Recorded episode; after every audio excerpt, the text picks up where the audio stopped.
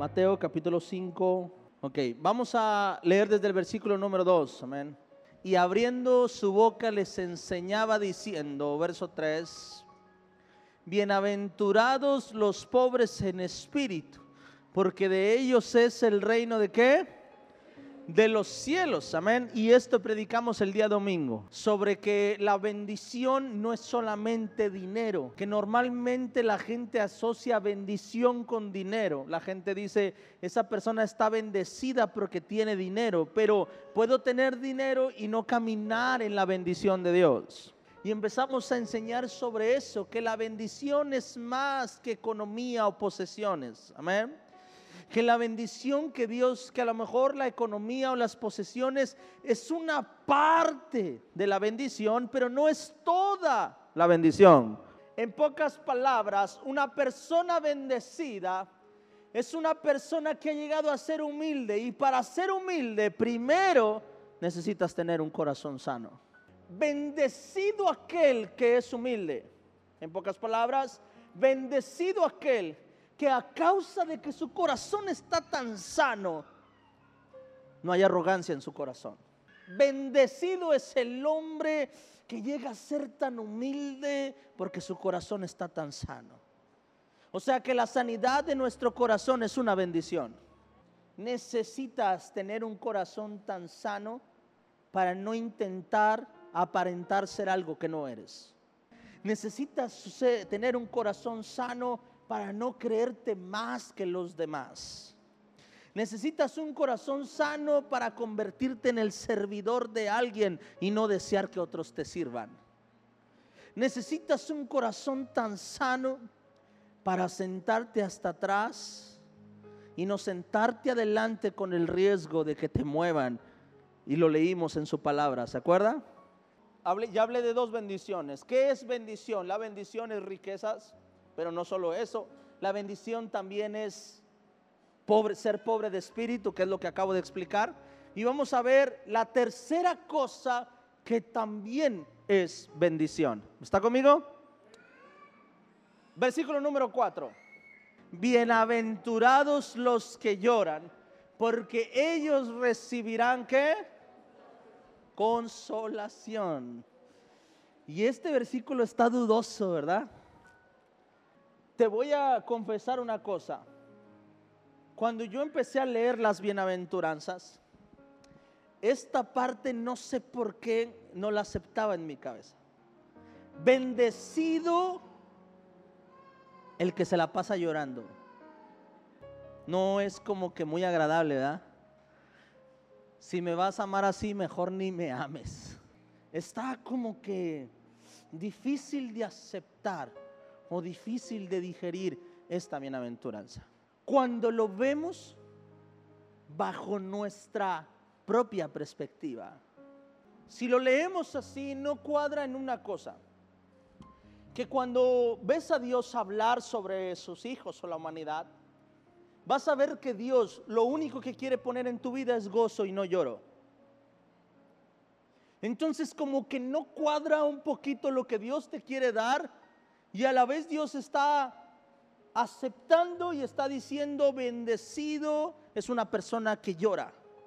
Cuando tú vas a la escritura vas a ver que Dios dice en Filipenses capítulo 4, verso 4, dice, regocijaos. Dice, otra vez os digo, regocijaos, dice su palabra. Cuando vas a su palabra vas a encontrar que Dios vino a traer vida y vida en abundancia. Y cuando vas a su palabra vas a ver que Dios nunca ha querido verte llorar, que siempre ha querido verte alegre. Pero en esta parte de la escritura dice que Dios ve como una bendición que llores. Pero entonces tendríamos que nosotros saber a qué se refiere Dios cuando habla de que es una bendición llorar. Porque no, no, al leerlo así, no, pero algo me queda claro cuando veo el carácter de Dios, algo me queda claro. Cuando veo su carácter, estoy seguro que Dios no se complace en mi sufrimiento. Porque cuando lo leo pareciera que Dios se complace al verme llorar. Pero estoy seguro que no. Cuando yo leí esta parte, me pasó lo mismo. ¿Sabes por qué? Porque yo dije, siento que aquí se les peló esta y la taché. No cuadra con la forma de ser de mi Dios. Cuando voy a su carácter veo un Dios que no me quiere ver llorar. Veo un Dios que me quiere alegre, que me quiere gozoso. Pero cuando vas al estudio profundo de su palabra, entonces vas a entender a qué se refiere esta parte. Y quiero explicártelo porque sé que Dios va a cambiar tu perspectiva de muchas cosas. Y para esto hay que leer un versículo que ya todos conocemos, pero hay que leerlo porque tiene mucho que ver en esto. Romanos capítulo 8, versículo 28. Y sabemos que a los que aman a Dios, todas las cosas, esto es, a los que conforme a su propósito son llamados. Ok, vamos a entender esta parte. Dice, sabemos que los que aman a Dios, ok, no a todos, solamente a los que le aman a Dios. Amén. Y sabemos que los que aman a Dios, todas las cosas que les ayudan a bien. Todo lo que pasa es un ganar para Él. Ahora, tendríamos que entender la naturaleza de las cosas. Pero aunque nosotros no, no querramos, hay cosas en nuestra vida que tienen que suceder sí o sí y que pueden provocar el lloro en nuestra vida. No se trata de que Dios te quiere ver llorar, escucha, se trata de que la naturaleza del ser humano nos lleva a llorar por cosas que son parte de nuestra vida. El, mayor ejemplo es lo que, está, lo, que, lo que está pasando en mi vida o en mi familia. La pérdida de un ser querido te va a llevar a llorar sí o sí, porque son cosas naturales, cosas que van a suceder, cosas que a lo mejor ya le pasó a, mi familiar, pero mañana te va a pasar a ti o mañana me va a pasar a mí. Todos tenemos un ciclo en esta vida, nacer, crecer, reproducir y morir. Y aunque estés inventado en la fe, no lloras porque no hay esperanza, lloras porque extrañas a esa persona que te abrazaba todos los días. Y son cosas naturales que van a pasar.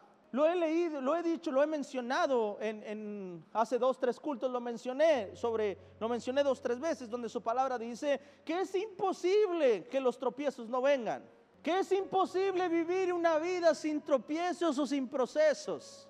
¿Sabes cuántas veces he visto llorar a mi hijo? Montones de veces. A veces por algo bueno y a veces por nada, pero ha llorado. ¿Sabe cuántas veces mi esposa ha llorado ya casada conmigo? Casi nunca. ¿Sabes cuándo? ¿Cuántas veces he llorado? Porque eso es parte de ser humanos. ¿Cuántas veces mi hijo se subió a una bicicleta y cayó y comenzó a llorar? Es parte del crecimiento, parte del descubrir cosas en su vida. Quizá ya después de los 15 es raro ver que una persona se caiga. Es raro ver una persona caminando y que de caminando se caiga. Cuando se cae es chistoso. Entre más grandes, más risa da. Entre más chicos lo que hace, se cae, corres a levantarlo. Y entre más grande se cae y dices, ching, ¿por qué no saqué el celular? Si un niño se sienta mal y se cae de la silla o de la mecedora, corres y te preocupas, lo levantas y híjole, el niño se cayó. Si se cae tu tío de la mecedora, antes de levantarlo te ríes por 10 minutos. Porque hay cosas en nuestra vida que son naturales. Es más, yo he visto personas que se han caído y han llorado del dolor, pero a la vez están riendo. Es inevitable que no vengan tiempos de lloro en tu vida. Eso es natural. Eso es normal. Todos hemos llorado alguna vez en nuestra vida. Porque es algo inevitable. Dios no está llamando solamente bendecido aquel que puede llorar. No, la oración no termina ahí. Dice, bendecidos los que lloran, porque ellos serán, ¿qué? Consolados. Pero tendríamos que entender este versículo para entender Mateo capítulo 5, verso 4. Dice, y sabemos que los que aman a Dios, todas las cosas que pasa, les ayudan a bien. Te voy a decir cuál es la diferencia de llorar con padre y sin un padre? ¿Cuál es la diferencia de llorar teniendo un padre y de llorar sin tener un padre? Que cuando tienes un padre y no has comido nada y tienes dos, tres años, vas a llorar y tu papá va a saciar esa comida. Pero una persona que no tiene un buen padre o que no tiene un padre, va a llorar y a llorar y a llorar y va a seguir llorando hasta que se canse de llorar porque no tiene un padre. Y esa es la diferencia con Dios. Dice, bienaventurados, bendecidos, en pocas palabras, diría la traducción así, bendecido tú que lloras porque serás consolado por Dios. Hay ocasiones en las que cuando nuestro hijo se cae, es consolado, es abrazado. ¿Sabes? Los que aman a Dios, cuando son procesados, trae un acercamiento a nuestro Padre. Quiero que solamente hagas memoria y recuerdes cuál fue el momento más hermoso que has tenido con tu padre o tu madre, en el que más te acercaste y te abrazaste y le dijiste te amo, te dijo te amo y vas a saber que fue en el momento donde más triste te sentías. Dios está dando una garantía y dice, bendecidos los que lloran, pero no los que lloran por fracaso, no. Bendecidos los que lloran y están cerca de mí. Porque los que están cerca de mí serán abrazados y consolados. ¿Y qué significa la palabra consolación? Y la palabra consolación significa será devuelto. La palabra consolación significa aliviado, reanimado, dice su palabra. Cuando más triste te sientes, llega alguien y te dice, vente, vamos allá, vamos por unos tacos, ya no estés triste.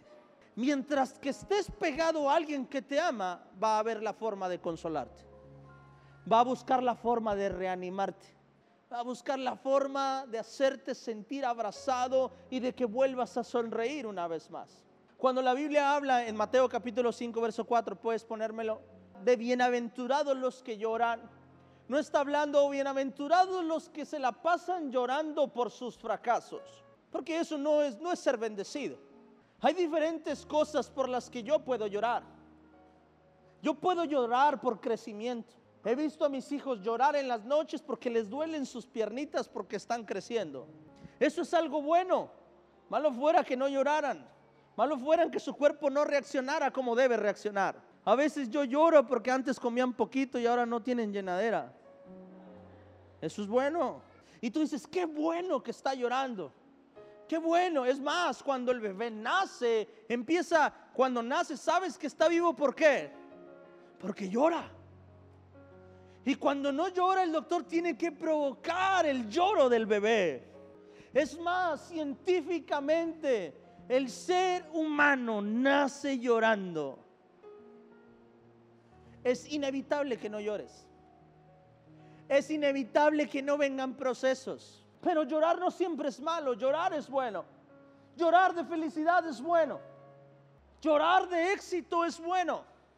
Hay cosas, hay, hay momentos en tu vida en los que necesitas llorar. Porque el llorar no siempre es fracaso, llorar también puede ser crecimiento. Llorar también puede ser cumplimiento de algo. Pero hay una promesa de Dios para nosotros. Dice, bienaventurados los que lloran. Pero ¿quiénes? Vamos a su palabra.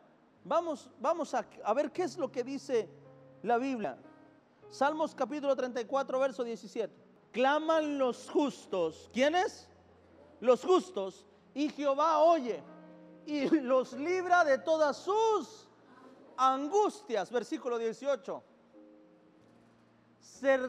cercano está Jehová a quienes y salva a los contritos de espíritu. ¿Pero a quiénes? Verso 17. ¿A quiénes? Dígale la de tres. Una, dos, tres. A los justos. Su palabra dice en Salmo, ¿sabes?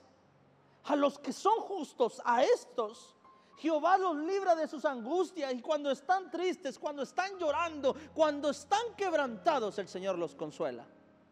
¿A quiénes? A los justos. Y entonces ya tiene sentido para mí esta bienaventuranza. Y dice Dios, bienaventurado el que es justo y llora. Porque seas justo o no seas justo vas a llorar. La diferencia es que a los justos el Señor los abraza y los consuela. El Señor los reanima. El Señor no solo dice, hey, tranquilo, aliviánate. No, el Señor te reanima, dice su palabra. El Señor hace algo por ti para que puedas recuperar tu felicidad. Dice, bienaventurados los que son justos. Porque es verdad, vas a llorar, porque es verdad, hay cosas en tu vida que te van a doler, es verdad. Pero el justo, para el justo hasta llorar es una bendición. Porque cuando llora, no llora en vano. Porque cuando llora, el que ama cuando llora, todas las cosas le ayudan a bien. ¿Está conmigo? Para que me entienda. Bienaventurado. A los que amas a Dios, todas las cosas les, les salen para bien. Amén. Bienaventurado aquel que llora porque se quedó sin trabajo.